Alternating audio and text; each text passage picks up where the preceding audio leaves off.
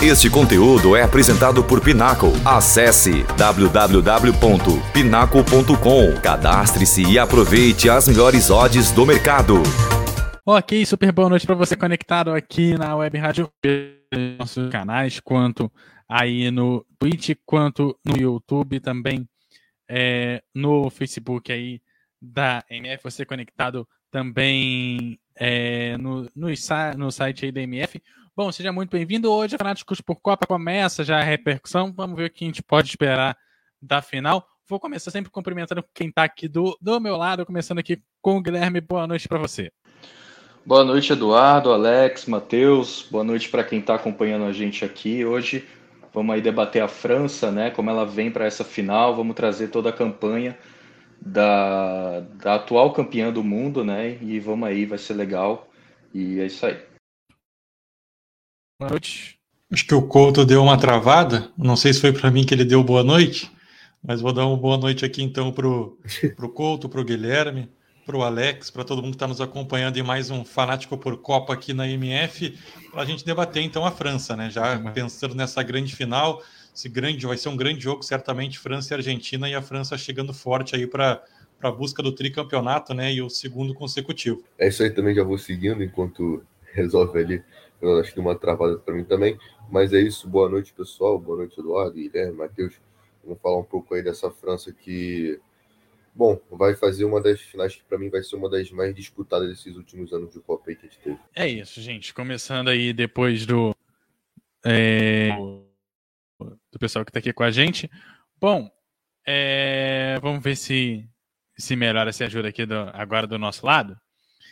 É, bom, é, começando com você, começar então com o Alex. Alex, destaque inicial, a gente tem aqui é, uma final Argentina e França. O que, que dá é, para destacar aí para a gente? Bom, como eu disse antes, foi para mim deve ser uma das finais mais disputadas dessas últimas Copas que a gente teve, tendo visto o tamanho. A gente vai ter novamente uma tricampeã. Né?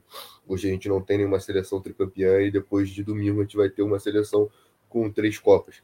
É, e além disso, é um confronto que coloca novamente é, forças europeias, sul-americanas, enfim, existe também esse tempero no jogo. E é um jogo que existem vários temperos por fora, né? Tem a parada do, do Messi com o Mbappé, talvez um jogador fazendo a sua última Copa e sendo o dominante de uma era, e o Mbappé que tem tudo para ser o jogador mais dominante da próxima era, tem essa coisa de quase que de passagem de bastão, e para mim é um jogo que não tem favorito, cara, é um jogo que eu coloco como 50-50, realmente eu acho que o que vai fazer a diferença nesse jogo vai ser ou o Deschamps ou o Scaloni, como eles vão fazer uma tática melhor, acho que nem talvez para sobressair, mas para neutralizar o adversário. É isso, Matheus. É, sua vez aí para saber o que dá para esperar aí do nosso final de semana, final de semana Argentina e França, o que, que dá para dar de destaque? É, eu concordo com o Alex, acho que é um jogo extremamente equilibrado, são duas grandes seleções. A Argentina vem com uma força muito grande, né? Tá querendo, o Lionel Messi tá aí na sua última Copa, é o grande título que tá faltando para ele, é o grande trunfo da carreira dele. Então, certamente a Argentina está muito focada para conquistar esse título. Do outro lado, tem essa geração vitoriosa da França que vai em busca do tri, do bicampeonato recente. Então, certamente vai ser um grande jogo. O Mbappé de um lado, o Messi do outro.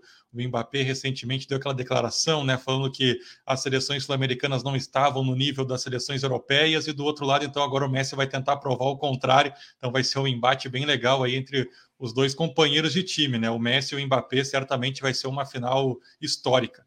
É isso, Guilherme. O que, que dá para destacar aí? França e Argentina jogando domingo, jogo meio-dia. Concordo com os amigos, acho que eles já destacaram muito bem que vai ser um confronto muito equilibrado, 50-50, como o Alex falou. Eu estou muito curioso também para ver como vai se dar. Hoje eu sei que a gente vai falar um pouco da. Um pouco, né? A gente vai destrinchar a França, né?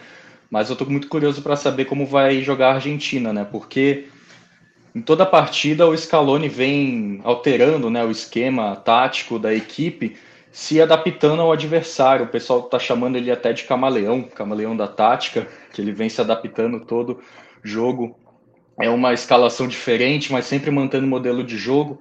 E eu estou muito curioso para ver como vai se dar essa escalação da Argentina diante de uma França que já é um elenco mais consolidado, mas também que vem de renovações em posições importantes, como do meio-campo. A gente pode citar o Chouameni, jovem volante do Real Madrid, titular da equipe da Espanha e que se consolidou na vaga de titular na, na seleção francesa. Parece que a, a camisa não pesou ali para o Chouameni. A gente tem outros destaques também, como o Theo Hernandes, que acabou entrando no lugar do irmão, que se lesionou na primeira partida contra a Austrália e vem fazendo uma boa dobradinha com, com o Mbappé do lado esquerdo. É um cara que dá muita profundidade a esse jogo francês pelo lado esquerdo, que esse lado esquerdo da França é muito forte. A gente vai falar disso ao longo do programa.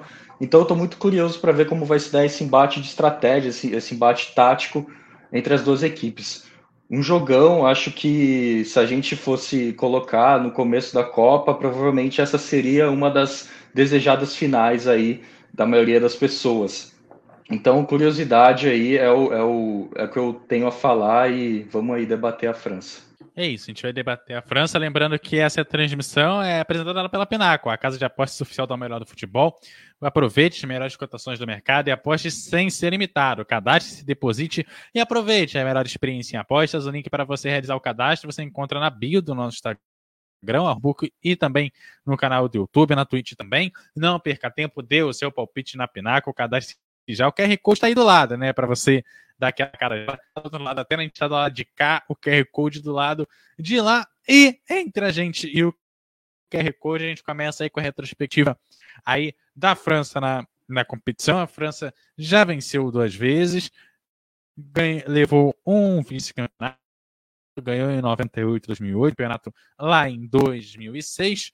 Nessa Copa de 2022, ela teve seis jogos, cinco vitórias, é, não teve nenhum empate, teve uma derrota, teve 13 gols marcados, 5 gols sofridos, e com essa base aí desses jogos, eu já começo debatendo com o Alex o seguinte: é a França trazendo aí apenas uma derrota aí na, na competição e marcando aí um número bastante interessante de gols, né? Um pouco mais de, aí, de dois gols por jogo. É uma França que consegue, mostra aí que consegue chegar é, na frente é, com, com algum grau de facilidade e que, claro, consegue ter um poder de decisão interessante e isso pode acabar complicando a vida da Argentina. É, com certeza, né? Nessa trajetória da França na Copa, é, ela foi superior em quase todos os minutos e quase todos os jogos. Talvez ali no segundo tempo, contra a Dinamarca, tenha sido um jogo igual. No segundo tempo também, na semifinal contra Marrocos. E nas quartas contra a Inglaterra, que eu particularmente acho que a Inglaterra foi melhor no jogo, mas foi um jogo com muita alternância de domínio. Então, acaba sendo. Ela foi melhor, mas não foi algo tão discrepante, né? E a França acaba fazendo o gol no, no momento que ela acaba sendo mais atacada pela, pela, pela Inglaterra, ela faz o segundo gol. Então, eu acho que ela teve uma Copa muito coesa. Essa derrota, por exemplo, tanto que quando eu coloquei aqui em momentos que ela foi pior, eu não coloquei o jogo que ela perdeu para a Tunísia, porque para mim ela foi melhor quase o jogo inteiro, ela martelou, e foi uma derrota que pouco significou para a França, né? porque ela entra com o time reserva já classificada, e aí acaba perdendo o jogo, mesmo que tenha tido criado a maior parte das oportunidades, tenha massacrado quase o jogo todo, ela perde. Mas é uma seleção que sofreu muito pouco e se mostra com um ataque muito fatal, né? O Giroud que faz para mim uma Copa sensacional, o melhor centroavante da Copa, no meu entendimento, é o Giroud. Ele dá ali uma volta por cima depois da Copa de 18. O Mbappé, que certamente briga ali com o Messi para saber quem vai ser o melhor da Copa, mas outra Copa sensacional. O Griezmann, que fazendo uma função um pouco diferente, que ele nem, não acho que nunca fez, nem no Atlético de Madrid, com o meia centralizado mais assim, né? É, quase que às vezes como um segundo volante, faz uma Copa excelente. É, na semifinal, inclusive, desarmou muita bola, né? até impressionou essa força.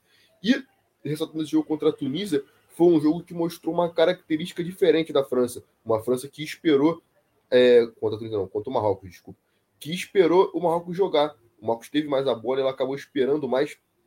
E nesse contra-ataque, a França pode ser fatal, né? Porque tem de um lado o Dembélé, que é um cara ambidestro, muito rápido, que também faz uma ótima Copa, e do, do outro lado o Mbappé tem um finalizador que uma excelente fase, que é o Giroud. Então, esse contra-ataque da França pode ser muito fatal. Eu acho que o Scaloni está pensando nisso, inclusive. Mas com certeza a França é uma seleção que já mostrou nessa Copa várias formas de jogar. Não só diferente talvez da, da Argentina, que muda a sua escalação e muda completamente o jogo, mas ela mostra um poder de letalidade muito grande, que ela pode ser fatal a qualquer momento, principalmente pela força dos seus jogadores. É, Matheus, é, entrando aí um pouco mais nesse é, histórico da França, é, e trazendo um pouco do que o Alex até destacou, esse contra-ataque da França é um ponto que foi diferencial contra o Marrocos, mas que no jogo contra o Marrocos a gente também esperava uma França um pouco mais propondo o jogo do que foi, né? É, essas mudanças aí de jogar num, num contra-ataque, é, conseguir é, ir para jogo quando necessário, e também, no caso do jogo contra a Tunísia, saber descansar bem os seus jogadores, fazem com que a França chegue muito bem preparada para essa final contra a equipe da Argentina, que foi uma das equipes que mais evoluiu durante o campeonato. É, é um time que consegue se moldar conforme o jogo, né? Conforme o adversário, é, nesse jogo contra Marrocos, esperou um pouco mais, saiu mais em velocidade, especialmente com o Mbappé pelo lado esquerdo, né? Que é um cara que geralmente fica um pouco mais ali na frente, não volta tanto para marcar, justamente para ser essa válvula de escape da seleção francesa ali pelo lado esquerdo. Então é um time que sabe jogar no contra-ataque, sabe jogar também propor, propondo o jogo. Então é uma seleção que, que se adequa, que se adapta muito rapidamente com o cenário do jogo. Então a gente vê nos números é, essa boa campanha que a, que a França vem fazendo, perdeu no momento em que podia perder. É, como o Alex falou, não foi uma derrota muito relevante, não foi uma derrota que, que impactou dentro da, da seleção, porque já estava classificada, acabou não mudando em relativamente nada e foi uma derrota ali, um jogo que poupou realmente os titulares, então é uma seleção que consegue se adaptar bem aos vários cenários que o jogo apresenta, consegue ler bem o jogo, e é um time que tem esse contra-ataque muito forte, especialmente com o Mbappé, né? Tem feito essa dobradinha com o Theo Hernandes muito boa pelo lado esquerdo, a maioria dos gols da França e dos lances perigosos tem saído por ali, então a seleção francesa tem se adaptado bem a esses cenários, e é uma seleção que, que, se der espaço, realmente ela é letal. Os ataques são sempre muito perigosos, chega muito forte, seja com o Mbappé na esquerda, o Dembélé pela direita, que também tem muita velocidade, também tem um escape. Então a seleção francesa é, é difícil realmente de batê-la, e quando chega no, no último terço, ela tem sido letal não fez realmente um bom jogo contra a Inglaterra, mas quando teve as oportunidades, soube aproveitar e conseguiu vencer o jogo, avançando então para a semifinal. É uma seleção muito difícil de se enfrentar, é uma seleção de muita qualidade e que sabe jogar de todas as maneiras diferentes. Seja no contra-ataque, seja propondo o jogo, ela vai acabar se destacando e jogando bem de qualquer forma. É, pois é. E lá pro, pro Guilherme, a minha, a minha questão, toda essa questão do contra-ataque, essa questão de proposição de jogo, é, como que a França deve começar a se preparar aí com, no jogo contra a Argentina, visto desse histórico, né? É uma Argentina que vem, vem evoluindo durante a e para que a gente é, o jogo, como que a França vai conseguir se moldar no domingo? O que, que você já consegue começar a trazer de, de previsão nesse sentido para a gente? É, Eduardo, eu acho que é interessante a gente falar também de quanto a França foi evoluindo na, durante essa Copa, né? Porque a gente até trouxe, eu estava participando do, da análise dos grupos, a gente analisou do grupo A, o grupo D, e na hora da França, a gente destacou muito bem, se eu não me engano, foi o Caio também que falou sobre isso, Caio. E ele falou que a França vinha com, com uma pulga atrás da orelha, né? Era uma questão desse elenco francês, né? Porque se a gente pegar, eu vou até citar aqui, são oito jogadores da lista de convocações, né? Ou de pré-listas, né? Que iam ser convocados, que a França perdeu, né? Tem o Manhã, o goleiro, o Kanté, o Pogba, o Camará, o Kimpembe, o Nkuku, o Benzema e agora mais recentemente o Lucas Hernandes. Então, antes dessa, né, desses mais recentes, já tinham algumas lesões que eram peças importantíssimas, que estavam na Copa passada junto com a França, da França campeã, que foram importantíssimos, como Kanté, o Pogba, enfim, peças importantes que ajudaram a França a vencer e que já estavam consolidadas nesse modelo de jogo do Deschamps. Então, a gente tem que falar que essa França cresceu muito. Eu, eu destaquei o, a questão do, do Chouameni, que se consolidou ali como titular no meio de campo da França, e ele é fruto dessa, dessa entre aspas, renovação meio que forçada por conta das lesões. Então é interessante a gente falar sobre esse crescimento da França ao longo do campeonato, que veio cheio de dúvidas aí de como esse elenco ia se portar, e já começou metendo um 4 a 1 na Austrália de estreia, é, e depois foi fazendo jogos se uhum. consolidando, né, principalmente defensivamente. Se a gente pegar, né, a França sofreu cinco gols e tem ali no Varane que que estava lesionado antes da Copa, era uma dúvida também, mas acabou se recuperando e foi convocado e está aí, tá aí disputando a Copa do Mundo. Só sofreu cinco gols. Ele e o Pamecano, que vem fazendo uma ótima Copa também, jovem zagueiro.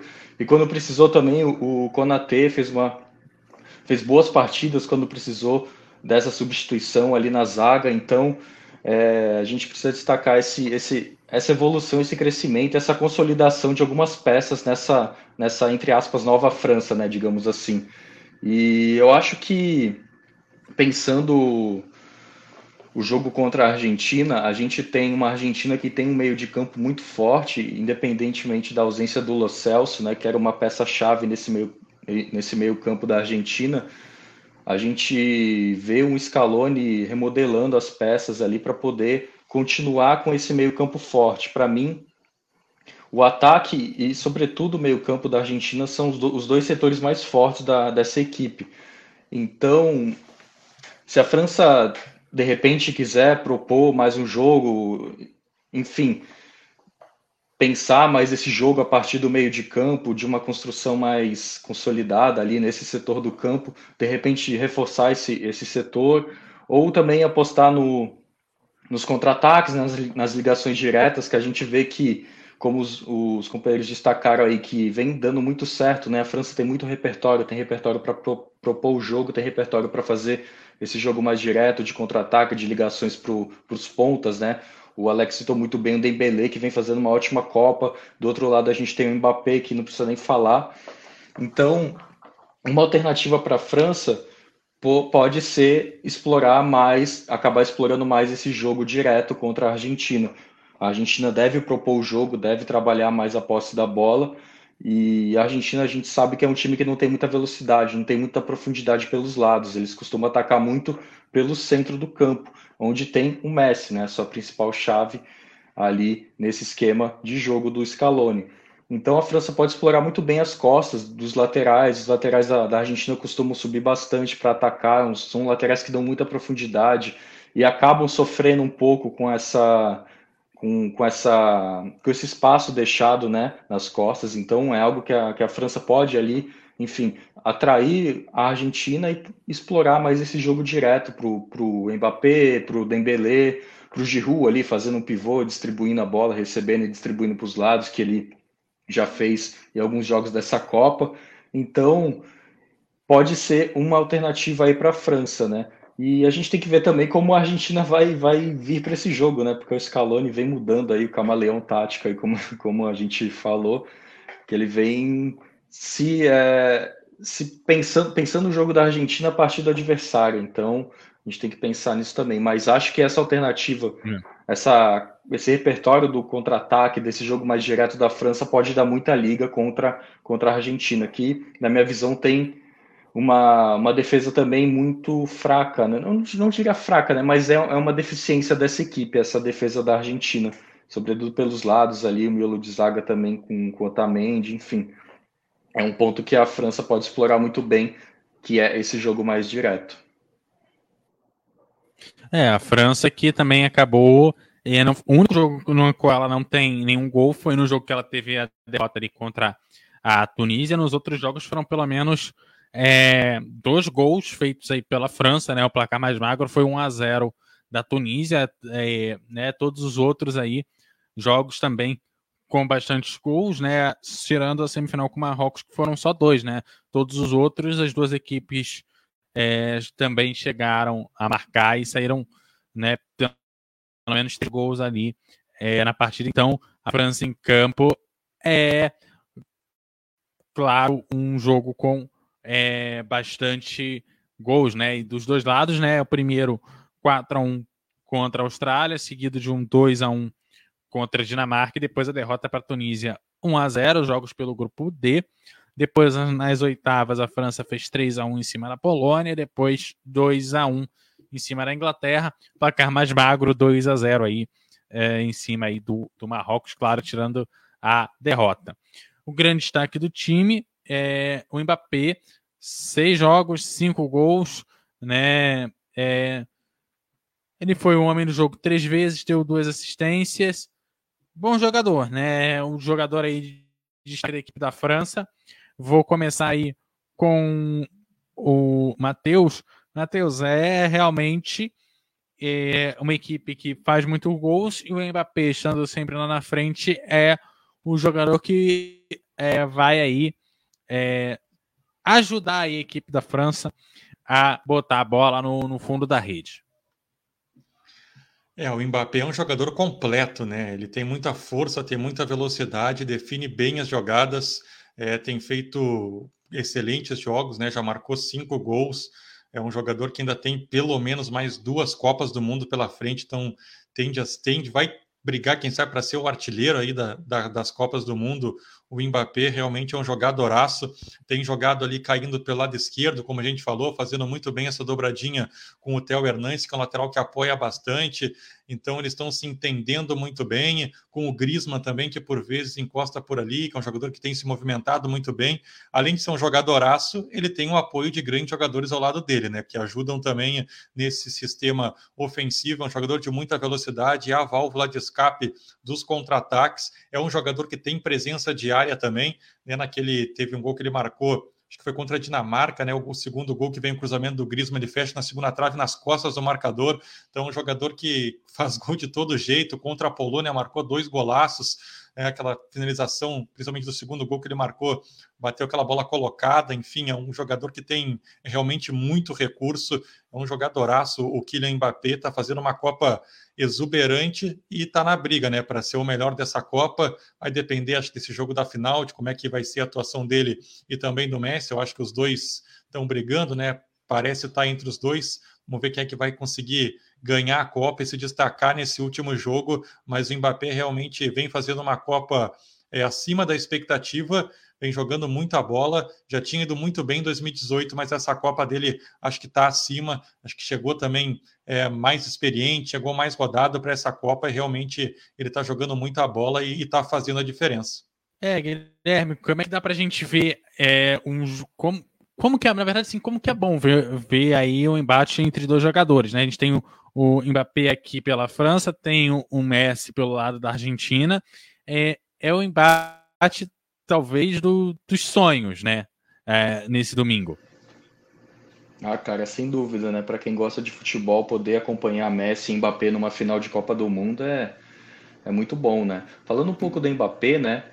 O Matheus falou muito bem aí da dobradinha que ele faz com, com melhor, que o Theo Hernandes faz com ele, né? Porque o Theo Hernandes é um lateral que apoia muito, dá muita profundidade.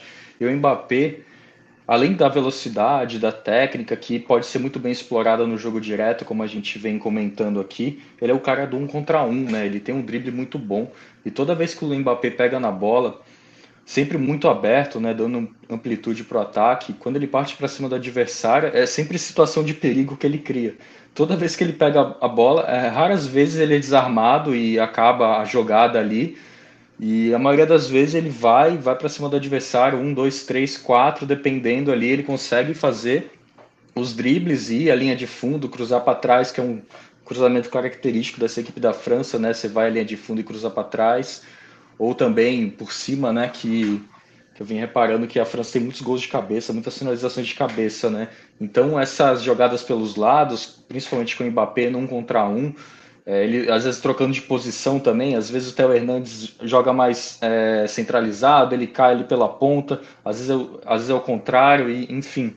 Ele é um cara muito perigoso e vem sendo muito decisivo, né? Tá pegando a bola, colocando ela embaixo do braço e, e resolvendo algumas paradas ali para a França, né? Justamente por ser esse cara que te dá a possibilidade de você ter uma jogada individual, né? Não depender muitas vezes do coletivo. Às vezes o coletivo não está conseguindo ali fazer e o Mbappé, às vezes, quando pega a bola, muitas vezes, né, quando pega a bola, consegue achar espaço, partir para cima, finalizar. Eu peguei uns dados dele aqui, ele é o cara que mais finaliza na França, né? São 24 finalizações totais, sendo 11 certas. Ele aí está disputando, como o Matheus falou, a artilharia com o Messi, cada um tem cinco gols, né? Ele é o cara que mais dribla também aí, é, dando fundamento ao que eu falei sobre a questão do um contra um. Ele tem 14 dribles, ele é o segundo cara que mais dribla na Copa, só perde para o Messi, se eu não me engano. Então é interessante, né? Porque a partir dessa, dessa, desse um contra um, desses dribles, ele cria muitas grandes chances né, para a equipe. Ele já tem duas aí, tem 1.2 passes chaves por jogo, então é um cara que atrai muito a sua marcação, gera muito espaço a partir ali da, da qualidade técnica que ele tem, né? Então, contra defesas fechadas, provavelmente se houver alguma dobra ali de marcação em cima dele é, contra a Argentina, ele provavelmente vai, vai conseguir se sobressair em cima, em cima dos marcadores. Alex, Mbappé, sua análise.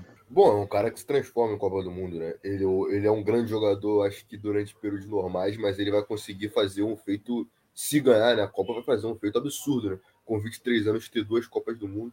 Ele já foi o cara da última Copa, por mais que não tenha sido eleito o melhor jogador, para mim ele foi o cara da Copa e com certeza a revelação, né? Os 19. É, continua sendo um grande jogador durante esses quatro anos. Na última Copa ele estava no Mônaco ainda, né? Foi nessa virada que ele vai para o PSG. E ele é um dos caras da Copa e a revelação também. Mas o que ele está fazendo nessa Copa é absurdo, né? Um jogador que veste a camisa 10 da França e não sente esse peso.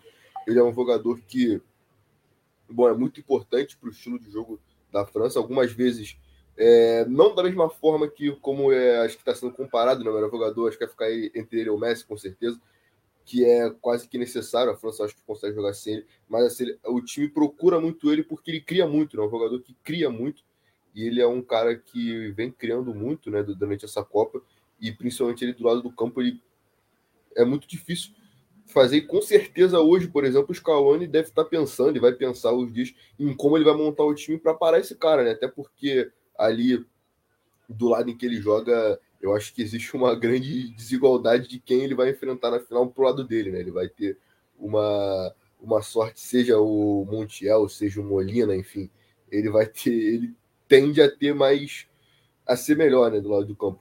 E ele é um cara que faz jogadas sensacionais, e ele é muito rápido e nesses durante esses quatro anos, né, da última Copa para essa, são dois Copas ele melhorou muito seu poder de finalização. Eu acho que faz aí com ele tem esses cinco gols em seis jogos. Não marcou nem nas, nas quartas, mas com certeza a França só chegou nas quartas na semi por causa do Mbappé. E mesmo assim, não marcando, ele foi um jogador muito importante na semi, é, ficando ótimas jogadas, e também nas quartas, né, contra a Inglaterra. E não tendo marcado gols. E esses cinco gols refletem muito. Ele é um jogador que melhorou muito a sua finalização. Assim como no Brasil a gente fala muito do Vinícius Júnior, que melhorou seu poder de finalização, o Mbappé melhorou absurdamente esse poder de finalização. Claro, ainda perde muito gol, mas eu acho que é natural pela função que ele faz, pelo estilo de jogador dele. Ele nunca vai ser um cara, sei lá, um matador como o Cristiano Ronaldo, por exemplo. Só se ele mudar a característica de jogo dele. Mas é um jogador que melhorou muito esse poder de finalização, esses números mostram. E até por ele ter sido o homem do jogo por três vezes. Eu acho que ele é o grande destaque da França, juntamente com o Griezmann fazendo funções quase que diferentes, né? O Griezmann faz ali o trabalho sujo, digamos assim, o trabalho que ninguém vê, e o Griezmann acaba sendo sempre, o Mbappé acaba sendo o craque do time, mas com méritos, ele é um grande jogador, e como eu disse, ele é um, ele é um baita craque durante o, o ciclo de Copa, mas novamente, em 18 ele acontece isso, e em 22 também, ele se transforma, ele é um grande jogador que vira um craque absurdo durante a Copa do Mundo. É, Alex, você comentou bastante essa mudança de estilo do jogo, né? Comentou também da questão da idade do Mbappé, né? É, geralmente, jogadores mais novos têm essa característica, né? De movimentar mais no campo, de é, ir lá atrás buscar, chegar, chegar na frente. É, e você comentou de uma mudança de característica. Dá para a gente esperar de repente ele vindo para a próxima Copa, ele tem uma característica mais próxima no Cristiano Ronaldo, que já é um jogador que tem mais idade, tem mais experiência, tem mais tempo de jogo. É possível a gente ver essa transformação dele, de se tornar mais um matador que fica mais parado, até por conta da questão da idade. Você vai, vai sentindo o peso da idade também, e você não é que você não se movimente no campo, mas você fica com seu território bem mais restrito também. Ah, cara, vai ser um movimento, acho que até natural para o Mbappé. Se a gente vê o que ele faz, por exemplo, no PSG, ele não é jogador de ponta mais no PSG, né? Ele joga como um homem de área. Claro que não é um centroavante fixo, ele se movimenta bastante, mas ele acaba fazendo essa função de, de camisa 9, mesmo não sendo, né? Mas ele fica mais. Ele joga centralizado no PSG. É, na França ele joga, ele é um ponta. muda a função. Mas eu acho que naturalmente com a idade, é, com passando esse poder de velocidade que é um forte dele muito na ponta, e esse um contra um, ele vai acabar naturalmente migrando mais para o centro do campo, fazendo esse papel mais de centroavante, é, que eu acho meio difícil ele migrando para ser um meia, por exemplo, pelas características, eu acho mais natural ele ir migrando para ser mais um camisa 9, algo parecido com você bem citou com o Cristiano Ronaldo, né, que no começo da carreira no Manchester é um jogador de ponta e vai mudando para ser um centroavante. Eu acho que muito provavelmente, talvez, seja um caminho natural também para o Mbappé. É isso. Vamos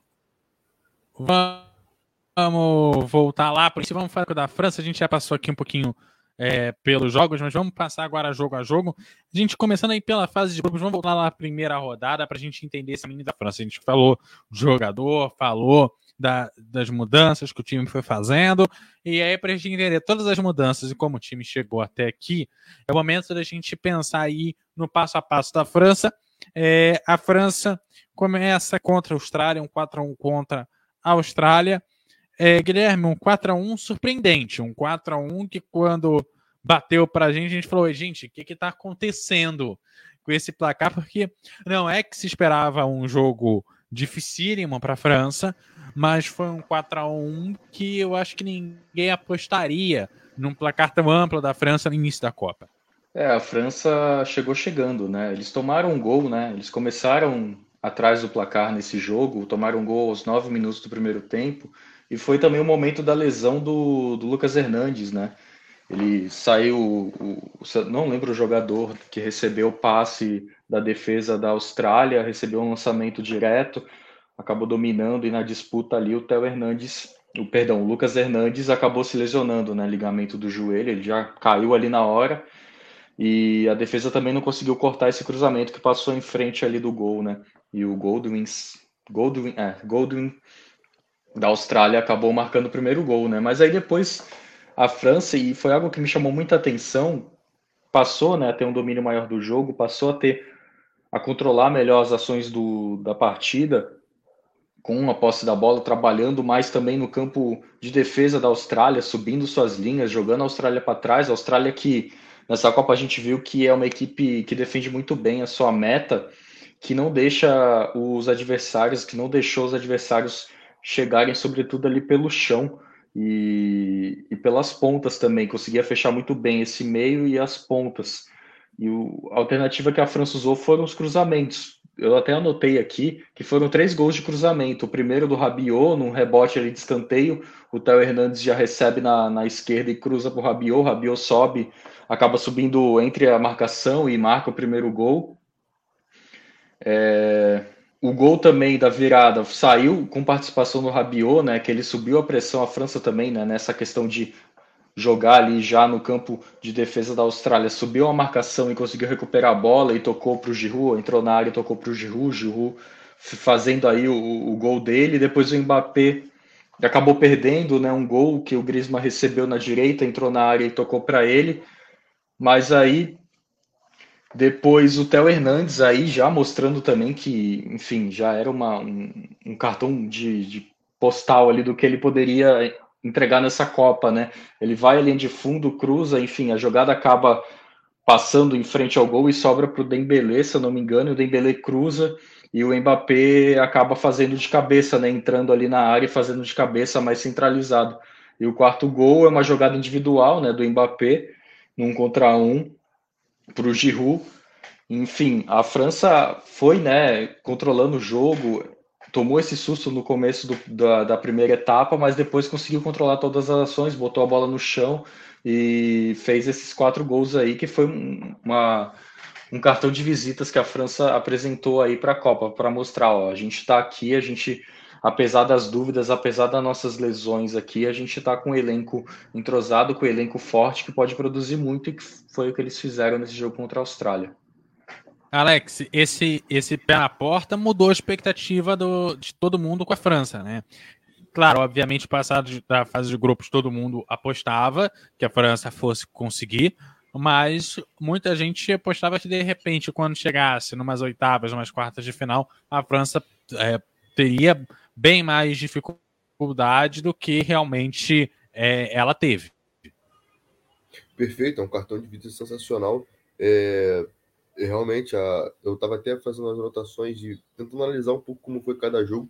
E a França joga um dia depois da Argentina, da estreia. E é quando a Argentina perde para a Arábia Saudita, então já tinha essa coisa de podemos ter zebras na Copa e tal. E até são as duas seleções que chegam até a final. Mas a França era uma seleção que chegava muito com uma desconfiança, né? principalmente com jogadores que ela perde pelo caminho, jogadores importantíssimos, né? que a França acaba perdendo, o Pogba, o Kanté, o Benzema, enfim. São vários nomes que a França perde durante o caminho e logo no começo já perde o, o Lucas Hernandes, né? Que depois entra o Theo e faz uma partidaça. É, e faz uma excelente Copa, inclusive. Mas aí a Austrália abre o placar e depois a França domina com muita tranquilidade. Era um jogo que mostra a maturidade desse time, né?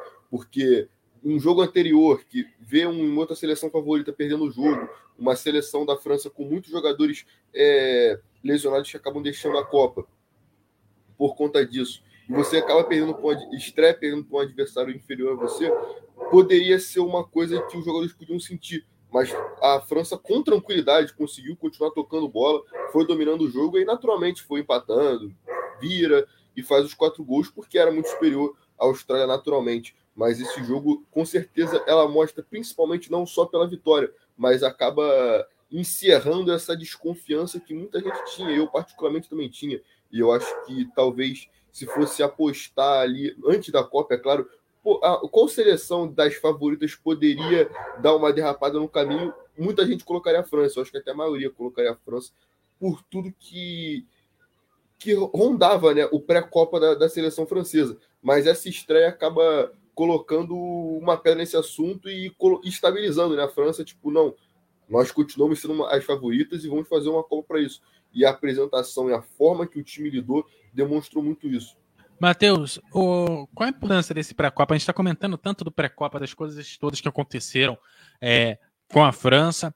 Qual a importância desse, de, desse pré-copa e desse ambiente também, da concentração da equipe para que uma equipe chegue num jogo e de repente mostre o cartão de visita como a França fez, mas que outras equipes talvez não conseguissem, não, ou não tivessem êxito nessa situação, porque eu entendo que cada treinador tem o seu jeito de lidar, tem a sua maturidade de, de, de lidar com a equipe também, e quando você é, tem a França é, passando por essa situação difícil, é, concentra e vem com esse tipo de resultado, mostra também o quanto que o técnico ele tem um domínio ali sobre os seus jogadores e nessa gestão de grupo. Então, minha questão é qual é essa importância desse pré-copa, desde o que acontece antes até essa concentração para chegar no jogo mostrando o cartão de visita.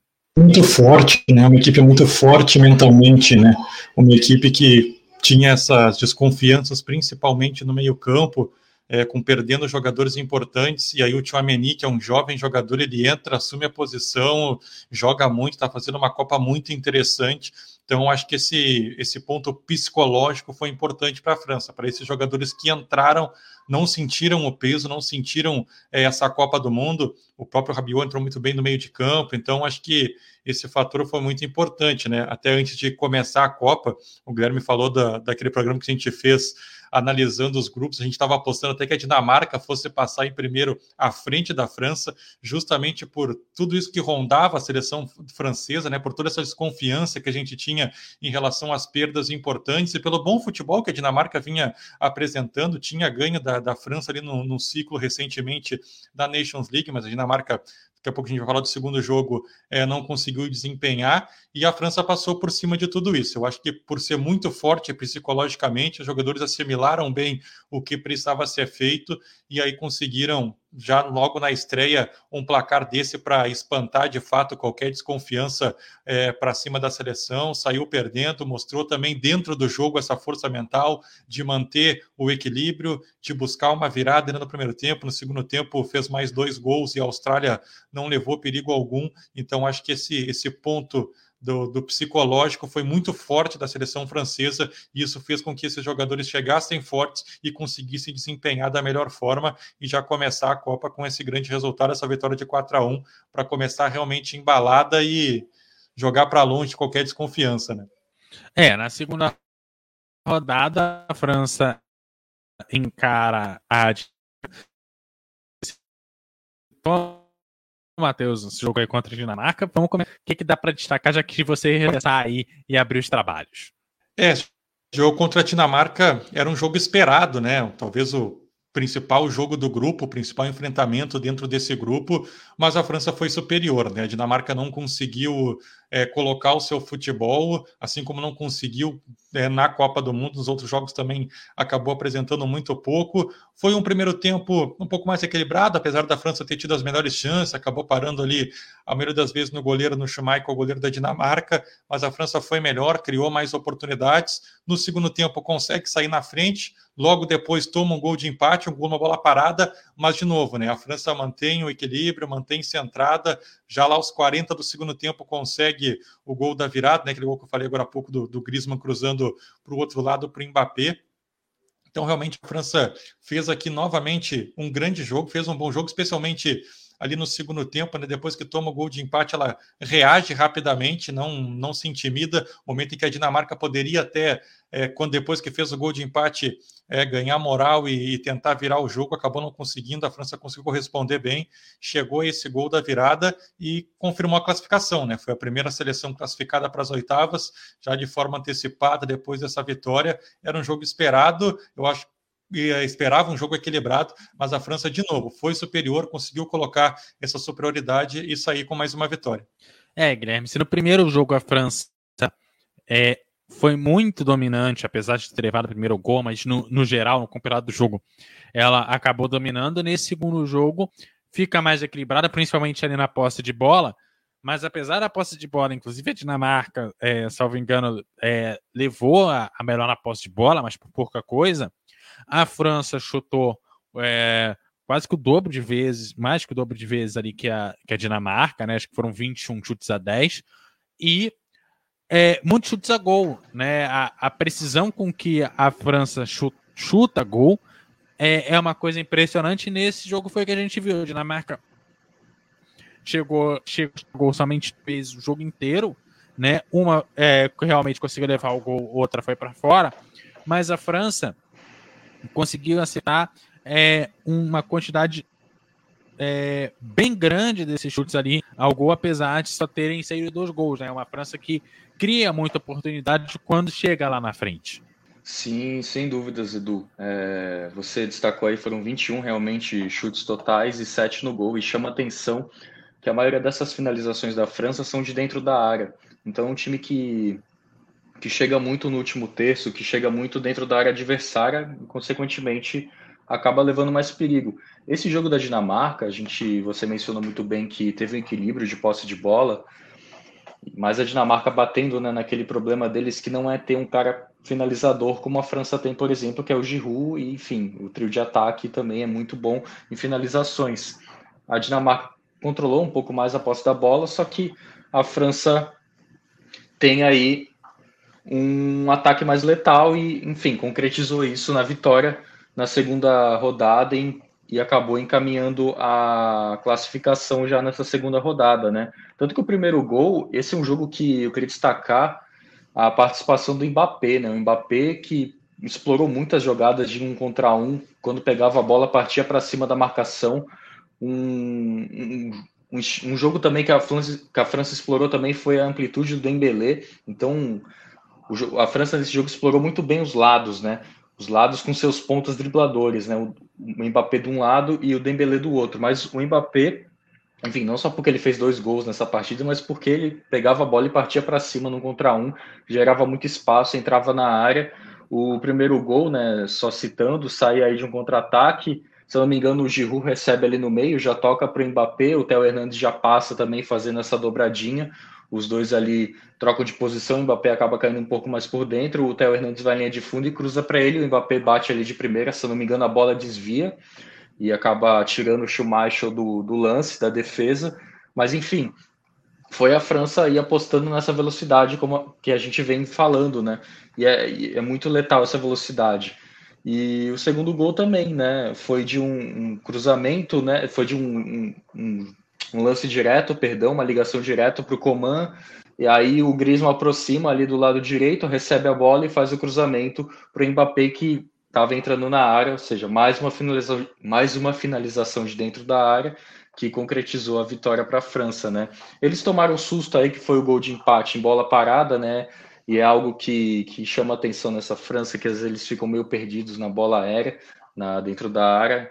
Esse é um ponto também que a Argentina pode explorar, mas acho que não acredito que não vai explorar porque também não tem um cabeceador ali. O Juan, o Juan Álvares não é um cara grandalhão, né? Que enfim disputa bolas ali na área como é o Giroud, por exemplo. Mas é um ponto para a gente prestar atenção nessa França que às vezes acaba sofrendo um pouquinho com a bola aérea, mas enfim, esse foi um jogo do Mbappé e, e, e que chamou muita atenção, mostrando aí o cartão de visita dele na Copa, né? Assim como já foi no primeiro jogo, mas nesse que o nível técnico do adversário era um pouco mais superior, que batia de frente, e a França já vinha mordida ali também das duas derrotas na Nations League, acabou buscando aí essa vingança, né, digamos assim.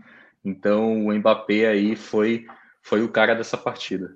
Alex, o único confronto europeu aí do grupo D, é, o que, que você destaca desse jogo França e Dinamarca, segunda rodada, 2 a 1 para a França? Bom, acho que foi o jogo mais difícil da França nessa fase de grupos, mas era o esperado, né? Eu acho que até a Dinamarca decepcionou um pouco ao não. Enfim, não fez uma boa primeira fase, decepcionou um pouco. É, até como foi falado aqui, eu também até arriscava a Dinamarca em primeiro lugar nesse grupo. Eu achava que a Dinamarca poderia ser uma das surpresas da Copa, enfim, não acabou sendo. Mas foi o jogo mais difícil. Porém, a França teve, foi muito melhor no jogo, teve maior domínio. Talvez ela tenha sofrido ali uma pressão para o um empate na parte final do segundo tempo ali, os, entre os 30 até os 15 minutos. É um segundo tempo mais difícil, mas que também não chegou a ser algo que colocasse em risco a vitória da França. A França faz um jogo bem coeso. O Mbappé, para mim, foi o melhor jogo dele na Copa, de todos os jogos, por mais que ele tenha feito duas partidas. Esse jogo especial, ele faz uma excelente apresentação. É, e foi um jogo que a França foi superior. E estranhamente foi o único jogo que a França ganhou da Dinamarca nesse ano, né? Ela jogou algumas vezes com a Dinamarca nesse ano e perdeu todas, algumas derrotas até de goleada. Mas no momento que estava valendo de verdade, que era na Copa do Mundo, a França consegue fazer uma boa apresentação é melhor durante quase todo o jogo. No segundo tempo sofre um pouco, mas algo também mais no desespero da Dinamarca de tentar empatar a partida, né? Para ter uma chance um pouco melhor ali é, no terceiro jogo, enfim.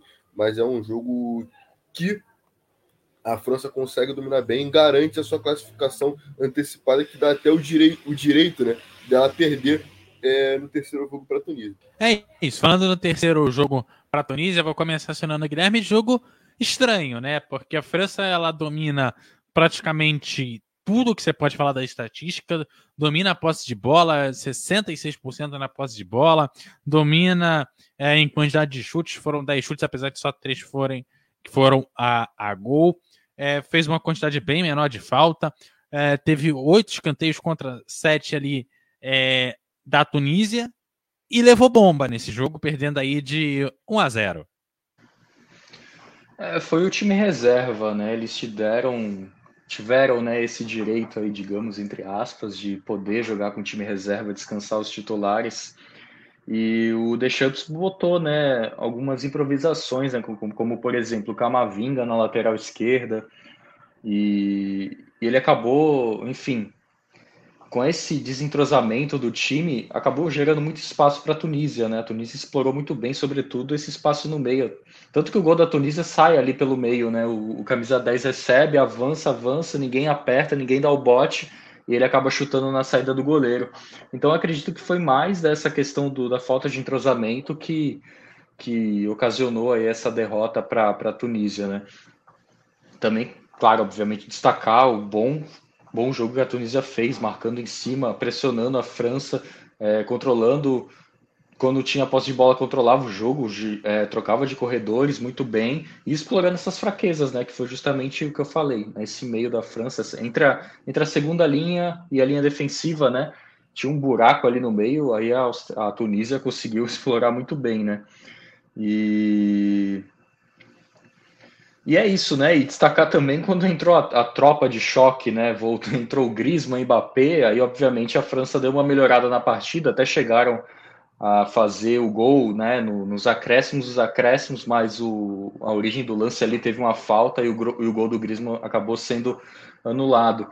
Mas é isso, esse é, é o destaque aí, essa falta de entrosamento, as improvisações que acabaram ocasionando nessa derrota da França nessa partida, nessa última partida da fase de grupos. Matheus, a, a, essa falta de entrosamento de titulares é muito mais comum em seleção do que às vezes no time que a gente está jogando ali quase todo dia, né? A, a seleção, por ter menos, menos treino, menos jogos, quando você precisa acionar um grande número de reservas, isso é dor de cabeça. Ah, sem dúvidas, né? Os reservas não têm esse entrosamento, ainda mais jogando fora de posição, como o Guilherme falou, teve algumas improvisações, então certamente isso acaba é, prejudicando um pouco né, a equipe, o, time reserva no, normalmente ele treina contra o time titular e normalmente o time titular treina ali contra o reserva é, para justamente chegar preparado no jogo. Então, o time reserva não, não treina junto, não consegue, não, não tem como você realmente trabalhar alguma coisa, alguma alternativa com o time reserva, ainda mais tendo improvisações também. Mas acho que o maior objetivo da França para esse jogo era poupar os titulares. Colocou lá todo o time reserva, poupar os titulares. Alguns dos principais até entraram né, no final do jogo para tentar ao menos um empate para não perder, acabou conseguindo realmente fazer um gol que acabou sendo anulado, mas o principal objetivo realmente da França era poupar os seus principais jogadores, botar então é, esse time reserva também para girar, né, para dar um, um pouco, dar uma oportunidade, uma minutagem para outros jogadores, mas a derrota não era o não era para realmente a França não sentiu a derrota até porque sabia né, que não ia mudar muita coisa. A Tunísia fez realmente um bom jogo, acreditando que poderia, quem sabe, se classificar. Acabou não conseguindo por conta da, da vitória da Austrália. A Tunísia fez um bom jogo até onde conseguiu, mas realmente esse fator do, do, time reserva acabou complicando, prejudicando e fazendo com que a França perdesse o jogo, mas perdeu no momento em que poderia perder, se deu ao luxo de, de perder esse jogo, porque já estava tá com a classificação garantida, poupou os principais jogadores, que foi importante para chegar depois forte nas oitavas de finais, então não foi uma derrota que atrapalhou a campanha da França, não. Eu que apesar dos problemas, tem um tem um, um número bom, né? 10 é, chutes, sendo, sendo 3 a gol, uma posse de bola é, quase ali de 70%. Apesar da derrota, é um time que é, consegue é, dominar o adversário bem. A Tunísia, na verdade, conseguiu se aproveitar muito mais é, das oportunidades enquanto tinha bola e aproveitar os espaços que esses reservas não conseguiam ocupar exatamente por essa falta de entrosamento destacada contra pelo Guilherme quanto pelo Matheus, mas é um time que conseguiu se impor na partida e é um time titular, é um time reserva, aliás, que poderia muito bem estar é, é, tá disputando uma Copa para uma outra seleção menor e ter, conseguiria bons resultados, claramente. É algo que foi parecido com o Brasil, né? É, quando o Brasil joga o terceiro jogo contra Camarões é, já classificado, no caso da França também já classificada contra a Tunísia, coloca o, o time reserva e com certeza, se fosse outra é, em outra seleção inferior, seria uma seleção que iria para o mata-mata da Copa com certeza e poderia chegar até ali o mais quarto, dependendo do adversário, enfim, dependendo de que lado caísse das chances, poderia até ir para uma semifinal de Copa, é uma seleção é, forte, é, que massacrou o jogo inteiro, foi mais forte, mas jogava por uma, contra uma Tunísia que já estava eliminada, mas é diferente, tinha muitos torcedores é, da Tunísia no estádio, era um estádio quase inteiro de torcedores da Tunísia, que fizeram uma boa, bonita festa até pela vitória. E foi um jogo que a, a França foi superior o jogo inteiro, praticamente, né? Sofre ali um gol numa jogada meio que achada da Tunísia, mas ela é mais forte o jogo todo. E com certeza, a seleção que foi a campo, se fosse de outro país e enfrentasse até a própria França, daria um jogo bem complicado para a França, né? É um jogo que seria difícil e, e era uma seleção que, que, com certeza, se fosse uma seleção à parte, é, seria colocada ali pelo menos no top 10 é, antes da Copa e era uma seleção para chegar no mata-mata tranquilamente. Falando em mata-mata, para ele, aonde eu... a França chega, faz um 3 a 1 em cima da Polônia. É, Alex, já, a gente já vê aí a França já com cartão de visita pronto, é, como, como você bem destacou, como o Brasil chega classificado ali no terceiro jogo, classificado mais cedo, tem um jogo tranquilo, é, acabou sofrendo a derrota, mas teve um jogo realmente bastante tranquilo. Chegando nas oitavas, a gente perdemos porque a gente podia perder e estamos de volta. E agora quem enfrentar a gente vai, vai ter problema. Foi o caso ali da, da Polônia, levou a 3 a 1 Bom jogo de se assistir, inclusive. É, e é, como que você enxerga esse 3 a 1 e o que, que dá para te trazer de melhores momentos desse 3 a 1 ah, é um jogo que foi uma tônica desse dia, inclusive, né? A própria Inglaterra foi um jogo bem parecido, digamos que com o jogo da França. É um jogo que no primeiro tempo a Polônia até tenta ali engrossar o jogo, até o final do primeiro tempo faz ali um jogo parelho, mas obviamente a França ainda melhor no jogo, mas um jogo mais difícil do que o esperado, principalmente pela forma de como a Polônia tinha jogado até com a própria Argentina, quase que covarde, enfim. Mas era um jogo que a Polônia engrossa ali até os 40 minutos. Depois, naturalmente, a França vai engrenando e vai ditando o ritmo do jogo e aí vai construindo o resultado, né? É, é um jogo que a França é melhor no jogo, a Polônia até tenta criar algo ali, mas acaba não não sendo tão eficiente no jogo durante a partida. E ali, é... depois do primeiro gol né, da França, o jogo acaba ficando mais tranquilo, é, porque aí também a Polônia não teve mais força, né? Aquela força que ela tentou para fazer no começo meio que acaba com o gol. E aí depois constrói o placar. Eu só não. Eu até tentei procurar na minha anotação, eu tenho certeza se o gol da Polônia quando tá 2x1 ou quando já tá 3x0. Quando tá 3x0, foi de pênalti, inclusive, bem no finalzinho. Né? Isso. Que foi uma então, repetição, né? Porque o Leva bateu, o Loris tinha se adiantado, aí mandou voltar, aí depois ele fez. Ah, sim, correto. Então é um, foi um jogo que depois que a França faz seu primeiro gol, ela vai construir o placar, constrói ali o 3 a 0 e não sofre muito, né? Foi um jogo bem tranquilo para a França que passou sem nenhuma dificuldade pela Polônia. É isso, é, Guilherme. É, 3 a 1 um bom jogo, né? É, assim, acho que desse dia aí foi o jogo é, mais gostoso de se assistir. Ah, sem dúvidas. E como o Alex falou, né, o prazo de validade aí da pressão da Polônia foi ali no primeiro tempo, né? Depois eles não conseguiram mais segurar, não tiveram mais fôlego. E depois do gol do Giroud, né, que é bom destacar que eles estavam fechando muito, muito ali a área, né? Se não me engano, eles faziam uma linha de cinco. O Mbappé avança, cria espaço a partir do drible e o Giroud muito esperto, né, muito inteligente, faz a ultrapassagem às costas da defesa e bate cruzado, tirando do goleiro para marcar o gol de empate. Isso ainda no primeiro tempo. Aí o segundo gol já vem aí aos 74 do segundo tempo, né, com o Mbappé rece... novamente uma jogada de contra-ataque, né, a França explorando muito bem.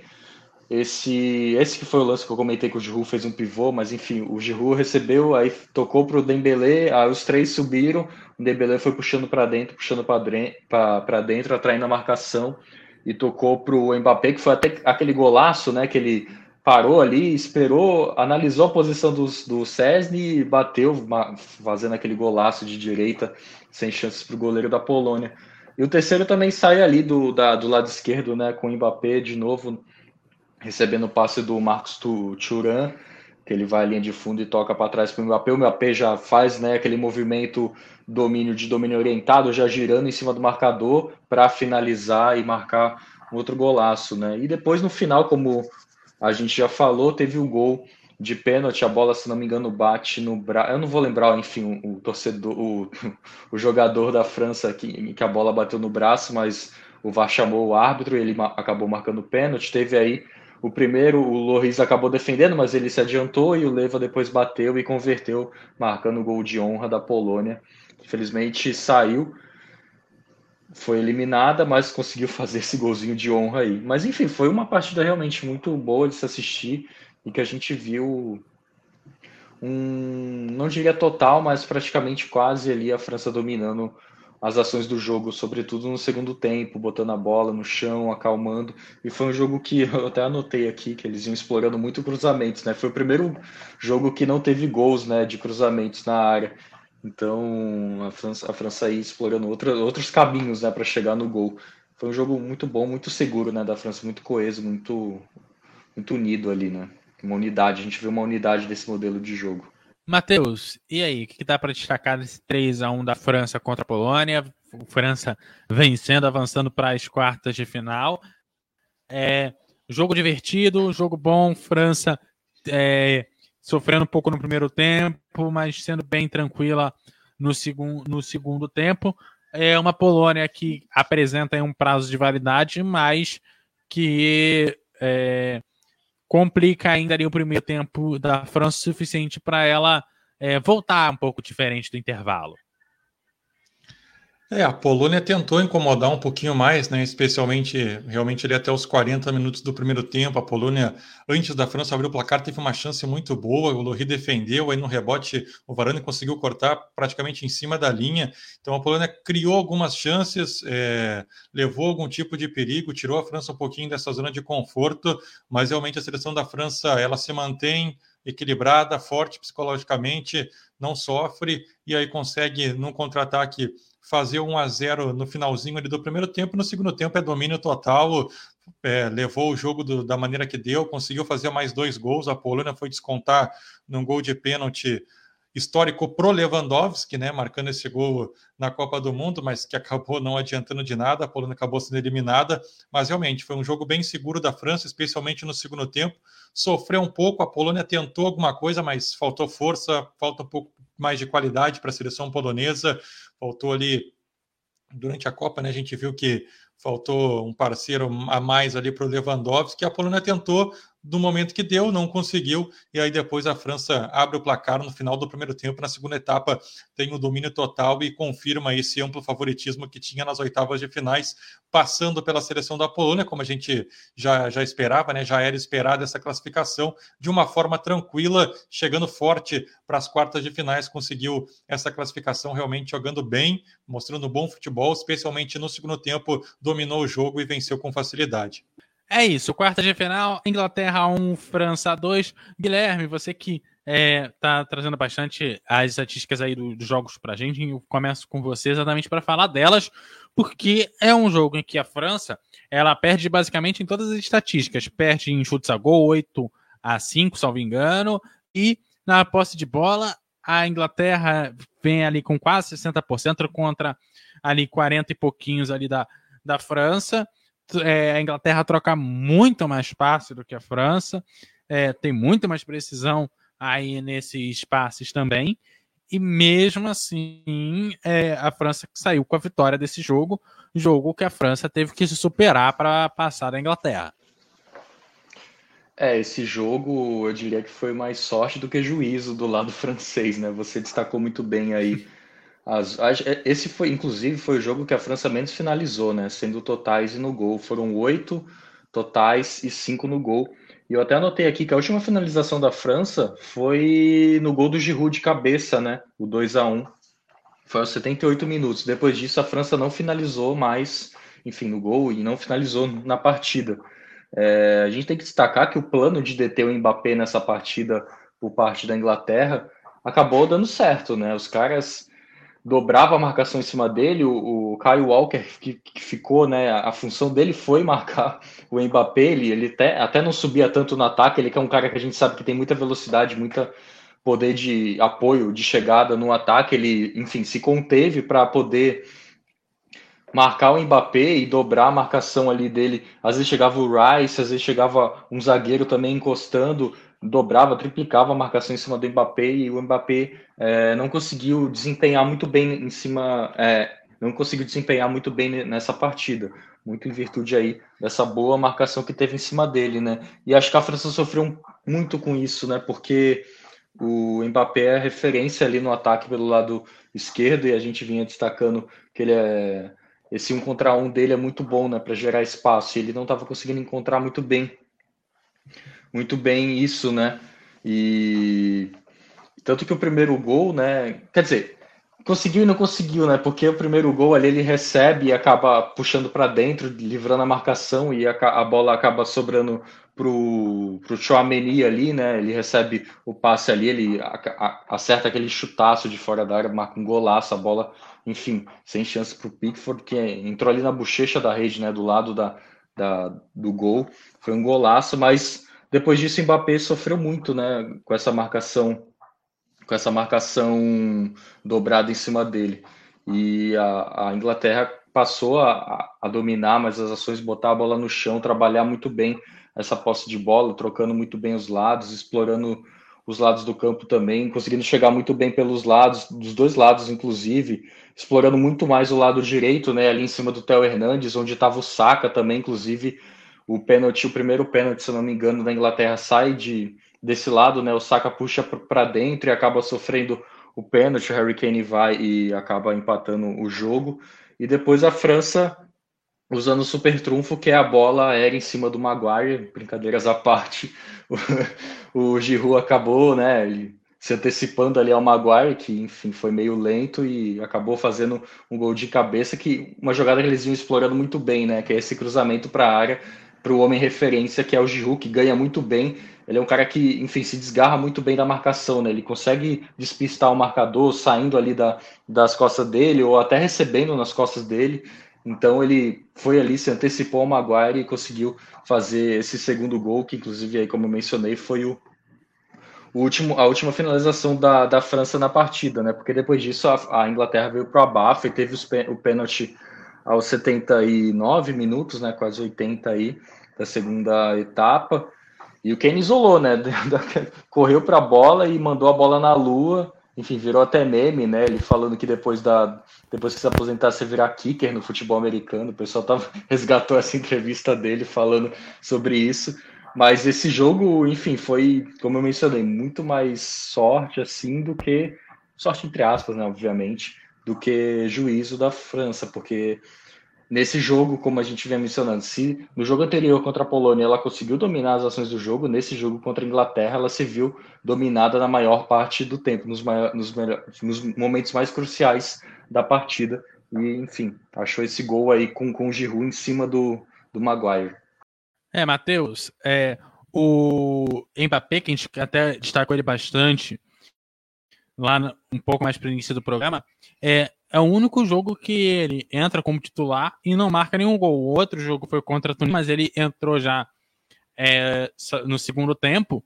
E aí, a gente ver que realmente foi a única seleção que conseguiu segurar ele lá na frente. É, exatamente. A seleção da Inglaterra conseguiu segurar um pouco mais o ímpeto né, do Mbappé mas a seleção francesa, é claro que tem outros jogadores que conseguem também se sobressair. No momento em que o Mbappé não consegue fazer um bom jogo, que está um pouco mais preso na marcação, outros jogadores conseguem aparecer mais. E aí o Tchouameni com esse gol, com esse bonito gol que fez de fora da área, depois o segundo gol numa jogada, uma bola alçada na área. Então a França consegue encontrar sempre alternativas, mesmo que seu principal jogador não esteja bem, esteja muito marcado, esteja ali é, no meio da marcação. A França consegue realmente encontrar é, caminhos para chegar ao gol, né? Essa sorte que o Guilherme falou, normalmente a gente brinca, é sorte de campeão, né? Brilhou a estrela da França naquele pênalti do Harry Kane, a gente sabe que o futebol nem sempre é justo, né? Mas acho que o resultado mais justo seria pelo menos um empate, levando o jogo para prorrogação, porque a Inglaterra foi, na minha opinião, bem superior à França. A Inglaterra teve ótimas chances, amassou, é, tentou o tempo inteiro, brigou, buscou o resultado, jogou muito bem e acabou perdendo o jogo. E a França, até quando joga mal, consegue vencer. Então a seleção francesa a gente já vê que é muito forte quando acontece isso, não fez um bom jogo, mesmo assim conseguiu o resultado, né? Que no final das contas é o mais importante com, essa, com esse 2 a 1 e a classificação. É, o Guilherme falou do, do Maguire, né? Antes, um lance antes do gol da França, o Maguire teve uma grande oportunidade, ele subiu para cabecear livre na área, a bola passou muito perto. No lance seguinte, gol da França, a bola desviando nele.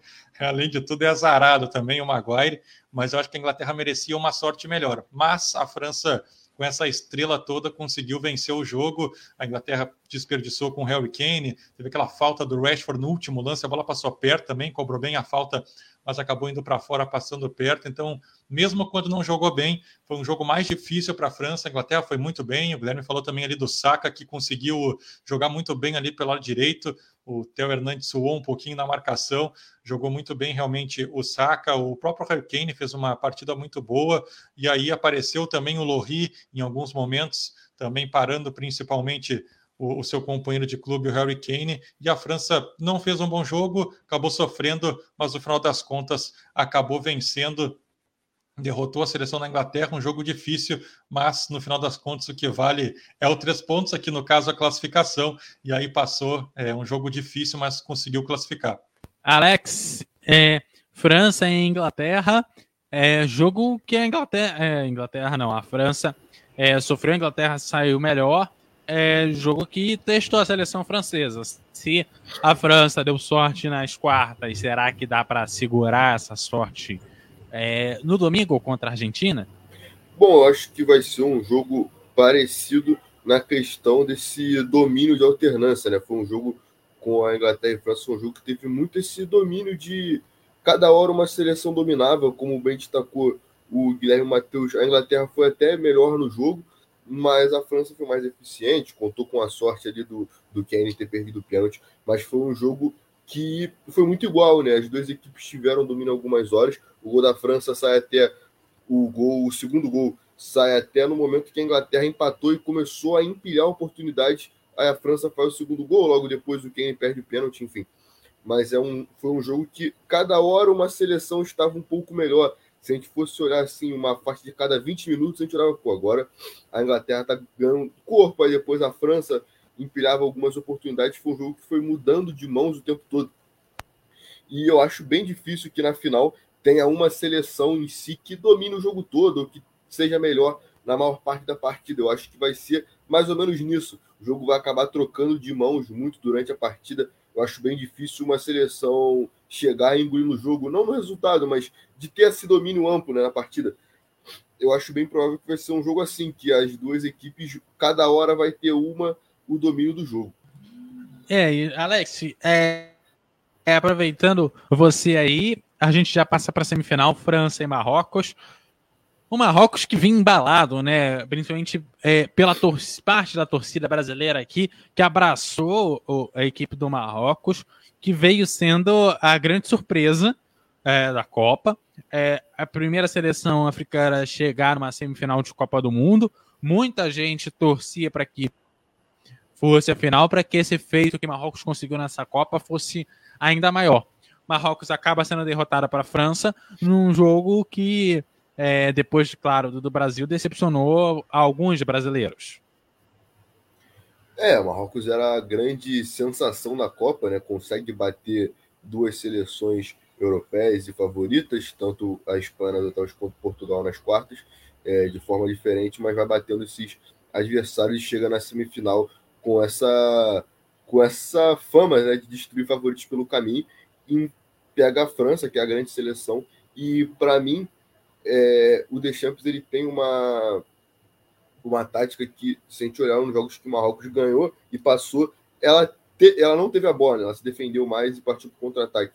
Nesse jogo, o Marrocos teve mais a bola do que provavelmente até a França. É, acho que se a gente olhar a posse de bola, a França vai sair na frente, mas olhando o jogo, o Marrocos teve mais a bola. É, ficou mais tempo no campo de ataque, principalmente no segundo tempo. Né? A França faz o gol ali bem no começo do jogo. Acho que isso muda muita coisa para as duas equipes. O Theo Hernandes sai logo nos oito minutos. Então eu tenho a sensação de que muda muito a, a tática dos dois lados do time, da França de esperar um pouco mais a seleção de Marcos e Marcos por estar tá perdendo, ter que se lançar mais ao ataque. Mas é, durante o jogo a gente via que Marcos não sabia muito o que fazer com a bola quando estava no campo de ataque. Né? E a França se utilizou muito bem disso, soube muito preencher ali é, o centro do campo, tanto que teve poucos chutes no seu gol. E quando tinha o contra-ataque, é, foi uma seleção que eu pontuei até lá no começo, foi uma seleção que era mortal, né? Você tem um ataque de um lado do Dembélé do outro, Mbappé, causa muito estrago. Tanto tem um lance até que ficou famoso do Mbappé, que ele pega uma arrancada, ele deixa o jogador dar o carrinho, ele vai deslizando até bater quase na placa ali de publicidade, que o Mbappé vai embora. E ele é muito fatal nessa parte. Então é um jogo que a França não diria que se defende, mas deixa Marrocos um pouco mais com a bola para ter esse contra-ataque que é muito eficiente. E ali, logo depois, é, no segundo tempo, numa fase que Marcos começou a crescer com essa bola, começou a construir chances de fato, a França vai lá e mata o jogo, né? faz o segundo gol e aí acaba praticamente a partida. Por mais que o Marcos tentasse ali fazer alguma chance mais pelo ímpeto e pela raça, pela vontade, né, do que propriamente com uma chance de empatar o jogo, vai criando ali chances, mas a França deixa o adversário ficar com a bola, é, porém não sofre com isso. É, não tem muitas chances claras, de gol para a seleção marroquina.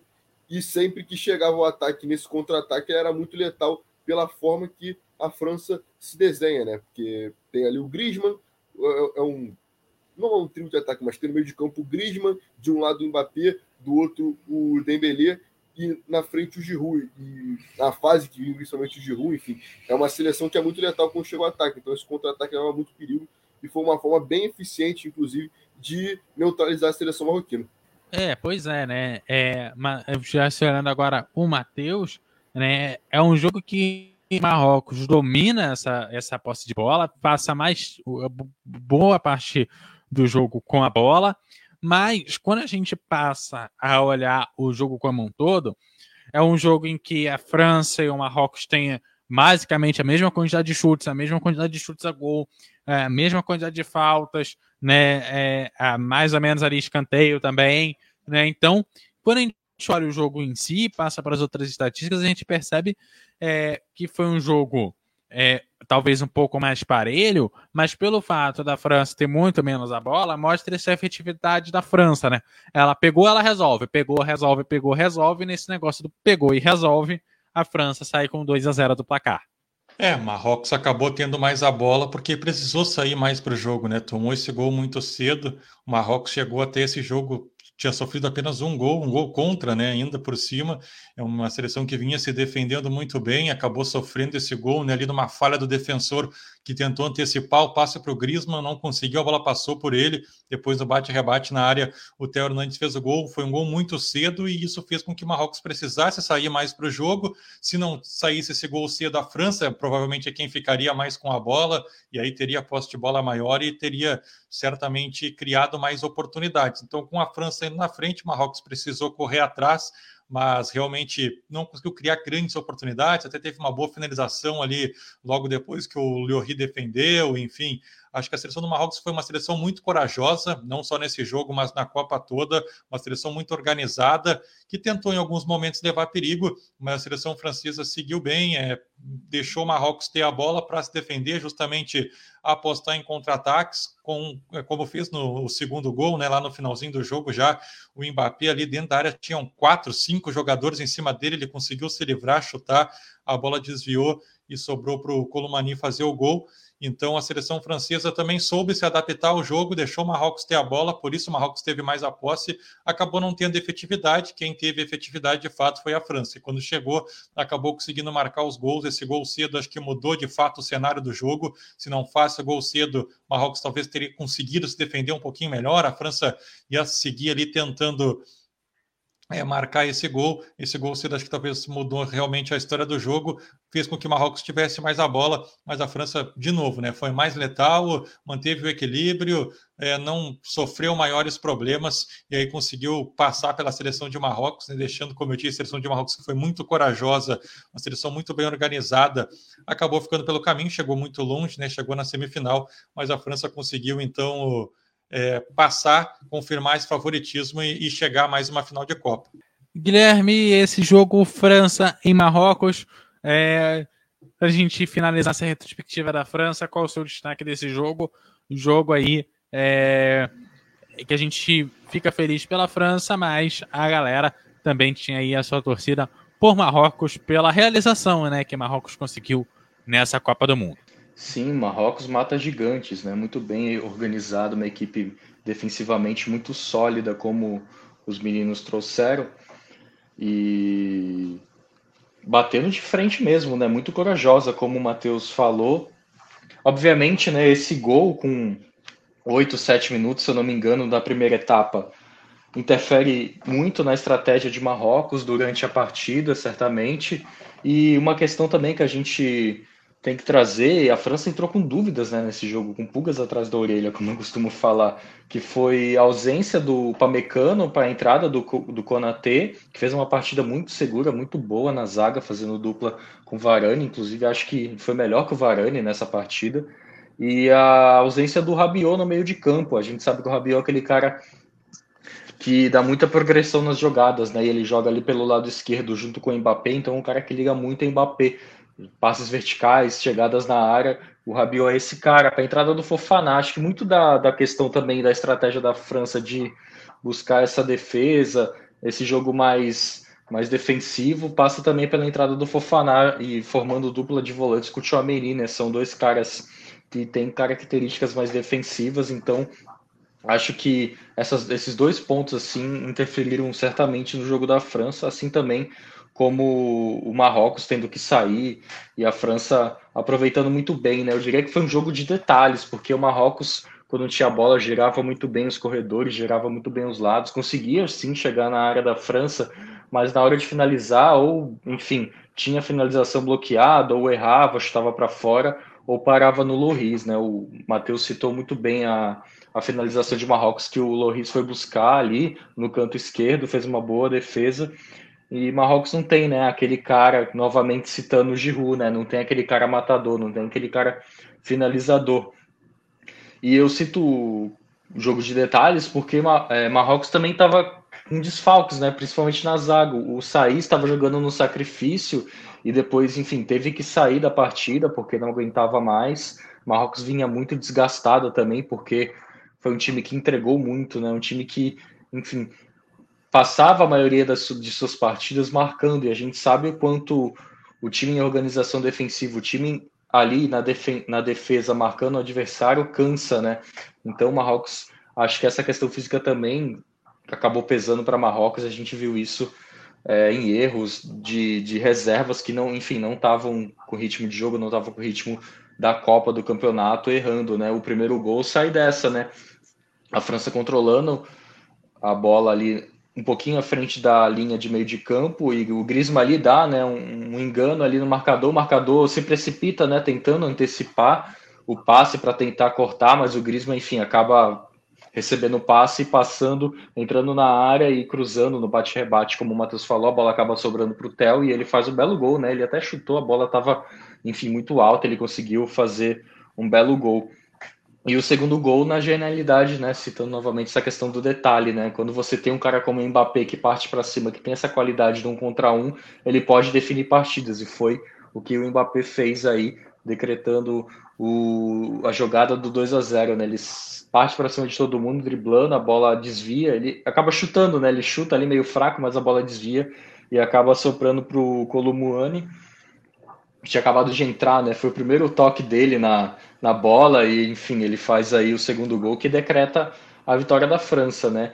Esse, para mim, foi um jogo bem aberto, muito gostoso de se ver, de se acompanhar, com a França aí mostrando que a qualidade técnica do seu elenco é, é o que define a partida, né? Um jogo de muito, muitos detalhes ali, de muita concentração também, porque a equipe do Marrocos teve que ir para cima logo cedo e a França se mostrou capacitada para poder aguentar esse jogo. É isso, falando em, em, jogo, vamos começar aí a pensar do, um jogo de domingo.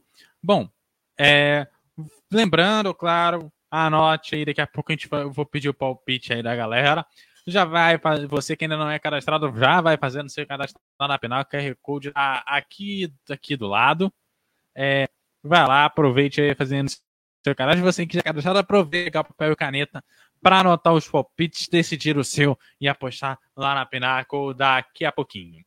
Bom, vamos começar primeiro, antes das apostas do pessoal, saber o que, que dá para esperar do jogo de domingo, começando com Alex. E aí, Alex, o que, que dá para a gente esperar do jogo de domingo? Argentina e França, França e Argentina, jogo ao meio-dia.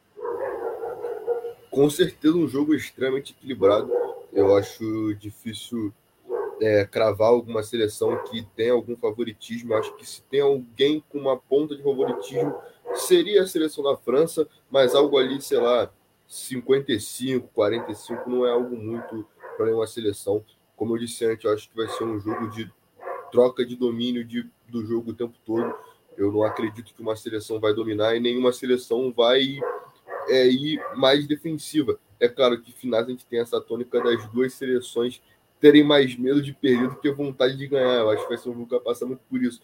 Duvido muito que tanto França quanto Argentina vá para o ataque, se proponha logo de início. É claro que ali no final do jogo, se tiver alguma seleção ganhando, naturalmente o jogo vai se propor dessa forma. Mas ali no começo do jogo eu acho bem difícil de uma seleção se coloque assim.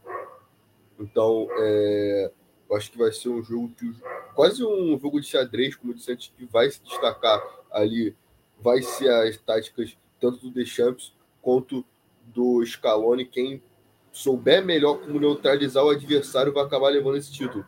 Então eu, acho que vai ser um jogo de extremo equilíbrio. Guilherme, o que, que dá para esperar desse jogo de domingo entre França e Argentina, Argentina e França meio-dia? Acho que o Alex falou tudo, né? Cantou a bola aí, vai ser um jogo muito equilibrado e acho que vai ser um jogo de detalhes, né? A gente sabe que os dois lados têm caras que podem decidir muito bem essa partida, né? Botar o jogo em, em é, botar a bola embaixo do braço e, e decidir o jogo. Do lado o Messi, que por muitas vezes se mostrou, né, durante essa competição, é, resolvendo aí algumas alguns momentos né, do jogo para a seleção, clareando alguns momentos do jogo para a seleção argentina, e do outro lado a gente tem o Mbappé, né, que tem um controle muito forte, uma velocidade enorme, que pode ser muito bem explorada pelos lados, né? É, se não me engano, foi o Arsene Wenger que falou sobre isso, né? A questão dos lados, né? Que os pontas vão definir essa Copa do Mundo. E eu acho que é, acho que é muito isso, porque se a gente pegar esse confronto, o lado esquerdo da França é o melhor e o lado direito, sei lá, da Argentina é o melhor ali se jogar, né? O Di Maria, porque a gente não sabe como o Scaloni vai arrumar esse time, ele que vem, né, como a gente falou, pensando a partir do adversário. Então, o, jogo pelas pontas, pelos lados, vai ser muito interessante de se acompanhar. E eu estou muito curioso também para ver como a França vai lidar com, com, a questão do Messi, se ele jogar centralizado, como vai se dar essa marcação em cima dele. A gente sabe que ele jogando ali centralizado, muitas vezes como um falso 9, volta muito para construir o jogo. Eu estou muito curioso para ver como vai se dar, se a França vai continuar ali com uma dupla de volantes mais marcadores ou vai escalar um cara como o Rabiot, por exemplo, que tem muita chegada na área, que tem passes para frente, enfim, mas que não é tão bom assim na marcação. Então, acho que acima de tudo, curiosidade é a palavra para essa partida. Matheus, já para definir domingo primeira hora equilíbrio, segunda hora desespero, se tiver prorrogação em pênalti, a terceira hora do coração disparado? Ah, acho que vai ser coração disparado desde o início, né? Vai ser um jogo, acredito eu, que, que muito equilibrado. Né? Se a gente lembrar daquele confronto de 2018, né? Aquele 4 a 3 tudo bem que as seleções mudaram de lá para cá, né? Mas a tendência é que, não sei se vai ser um jogo de muitos gols, mas a tendência é que seja um jogo dessa forma, equilibrado. São duas seleções que têm dois excelentes jogadores, principalmente, né? Como o Guilherme falou, que podem definir a qualquer momento, Messi e Mbappé.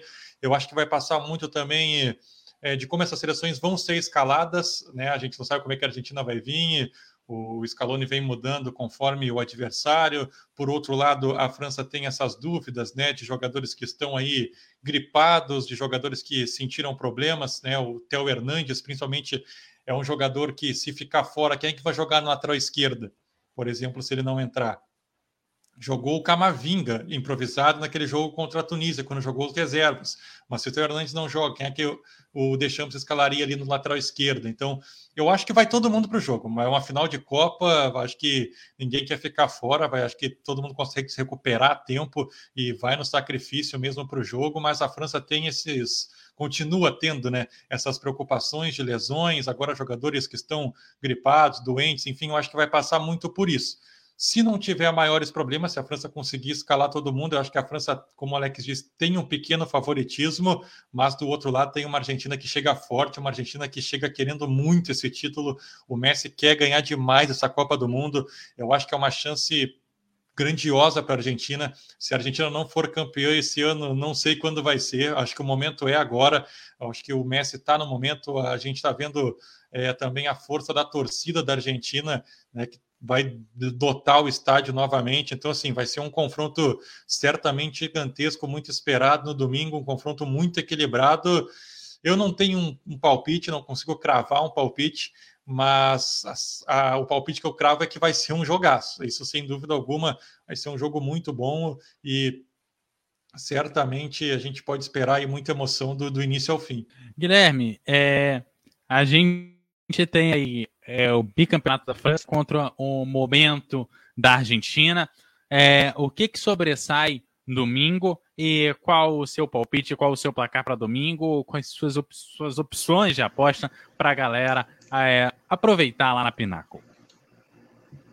Cara, acho que sobressai o crescimento desses do, dessas duas equipes na, na competição. Né? Eu citei que a França já vinha com elenco mais consolidado, tem jogadores remanescentes do último título em 2018, e a gente tem uma Argentina com um trabalho novo, né? O Scaloni, que era auxiliar do Sampaoli na última Copa, um dos das cabeças ali da, da comissão técnica, acabou ficando de tapa-buraco e acabou assumindo, né? A AFA contratou ele, efetivou ele como treinador principal e ele já entregou aí uma Copa América ganhando do Brasil no Maracanã e foi responsável por uma renovação nessa seleção argentina. Acho que pensando o Messi, todos esses anos que ele atuou na seleção argentina, esse é um dos melhores elencos que contribui para o jogo do Messi. Então, destacar esse crescimento das duas equipes, a França, como eu mencionei, com novos nomes, sobretudo no meio de campo, essa renovação de elenco muito forte que se consolidou durante a Copa do Mundo, que firmou jogadores em posições como o Chouameni, citando novamente aqui, e enfim, são elencos muito qualificados e eu, eu chutaria um a um no tempo regulamentar, 0 a 0 é, mantém né, esse um a um na prorrogação e a Argentina vence nos pênaltis com o Dibu Martins pegando dois pênaltis.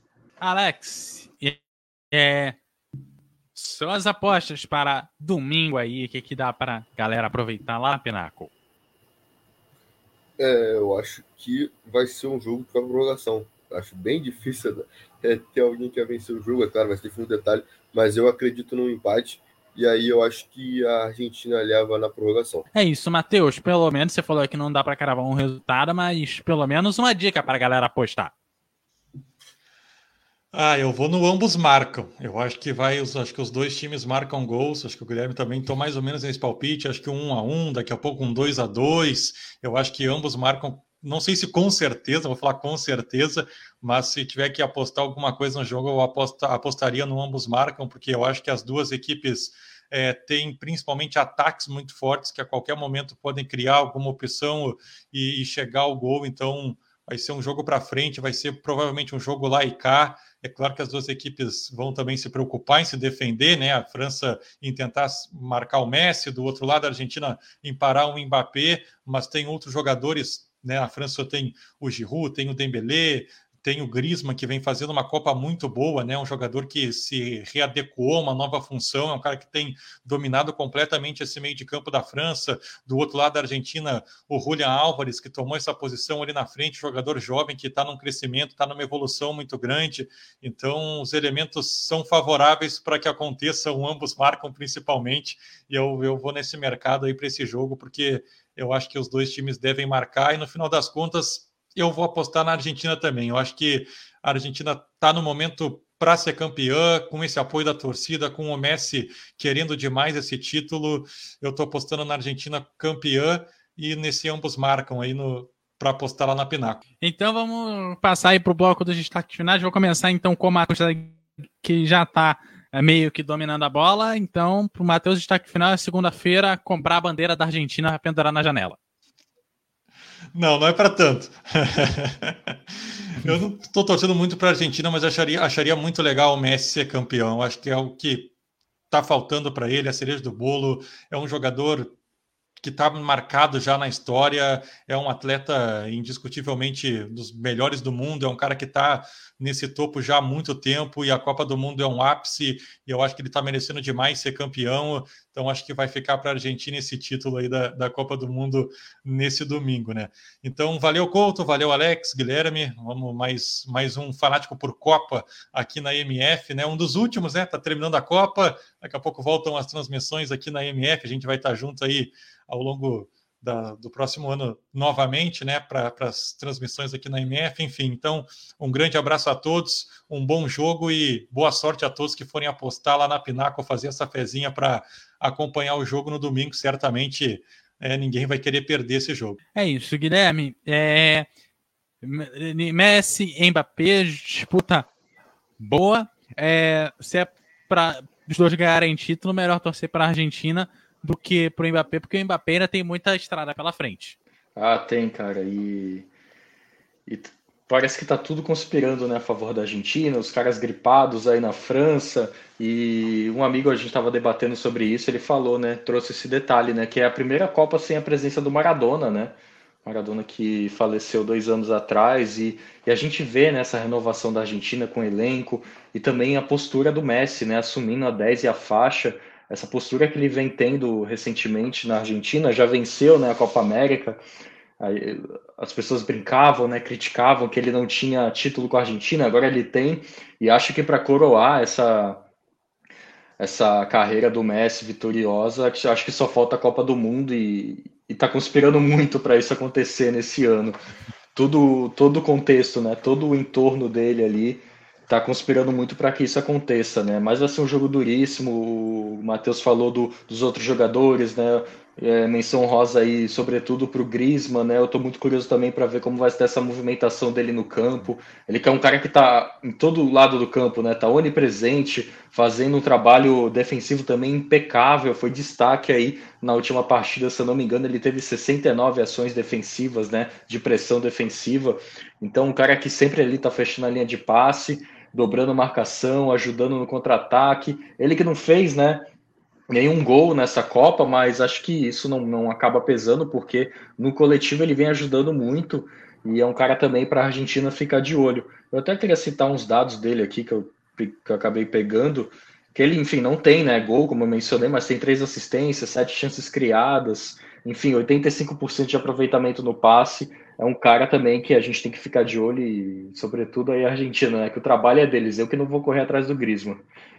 Mas agradecendo aí você, Eduardo, pela apresentação, o Alex, o Matheus aí, agradecer você que acompanhou a gente nessa mais uma né, cobertura especial da MF que a gente vem fazendo nesse mês de Copa. E fica ligado aí que vai vir muita coisa boa, vai voltar as transmissões, a gente vai se encontrar por aí. Um abração para vocês, todos aí os companheiros e principalmente para quem acompanhou a gente nessa jornada. Seu destaque final desse Fanáticos por Copa, a última sexta da Copa. É isso, estamos chegando aí no final da Copa, né? Agora só tem mais dois diazinhos. Amanhã tem disputa de terceiro lugar. No domingo a final, estou esperando, acho que é o jogo que todo mundo quer ver.